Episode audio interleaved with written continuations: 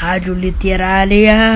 Rádio Literária. Rádio Literária. Rádio Literária. Rádio Literária.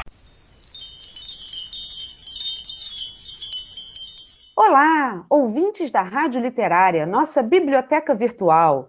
Sejam bem-vindos ao programa A Hora da Literatura, nas ondas das histórias do Brasil e do Rio de Janeiro.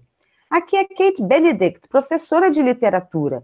Hoje estamos recebendo Hans Staden e Karu Atauara, o francês que comercializava com os tupinambás e que foi a falsa esperança de Hans Staden se libertar do cativeiro.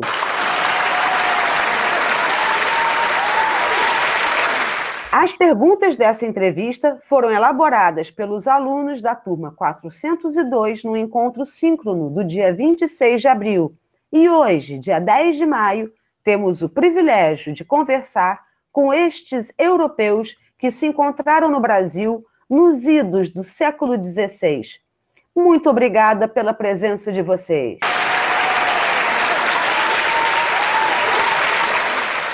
Hans Staden, o que lhe motivou ir para o Brasil? Bom, mesmo aquele lugar não sendo muito frequentado por causa da sua chiqueza, assim, pelo território, eu queria ver se tinha alguma grana, dinheiro, também pela própria aventura. Eu sou mercenário, preciso de dinheiro. Eu sou um belo aventureiro.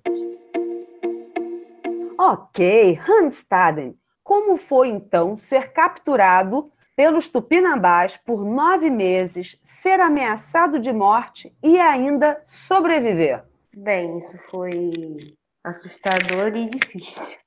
Caruatauara, por que você primeiro ferrou Hanstaden e depois, quando reviu, e percebeu que ele realmente não era tolo, resolveu salvá-lo com a ideia do irmão francês.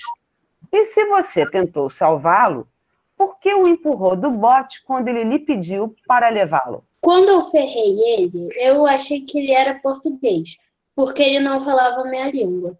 Mas quando eu revi, eu vi que ele não era tolo e dei a ideia dele do irmão francês.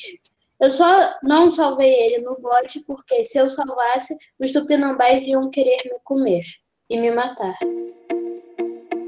Hanstaden, então, como foi ficar em um navio abatido pelos franceses, ser prisioneiro de canibais e sobreviver? Qual é o segredo? Bom, foi uma loucura. Não consegui nem ter uma pausa disso tudo. Eu fiz tudo isso também porque eu sou mercenário e quero ganhar dinheiro. É o meu futuro, é o que eu sou da vida. Foi muito assustador ficar preso nove meses com os indígenas, ficar naquele navio sendo atacado. Também eu era muito mais jovem naquela época, então tinha mais espírito de aventura. Foi uma doideira, não, também não sei como eu consegui escapar de lá.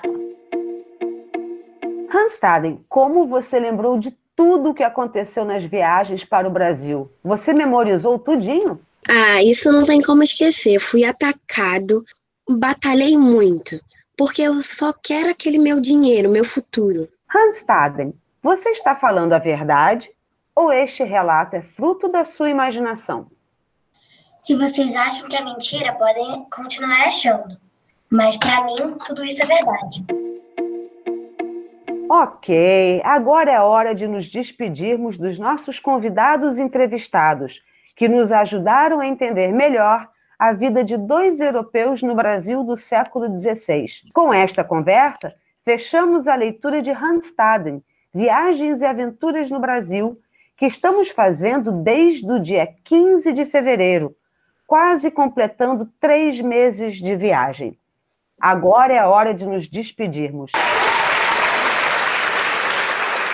Caros ouvintes sintonizados na Rádio Literária.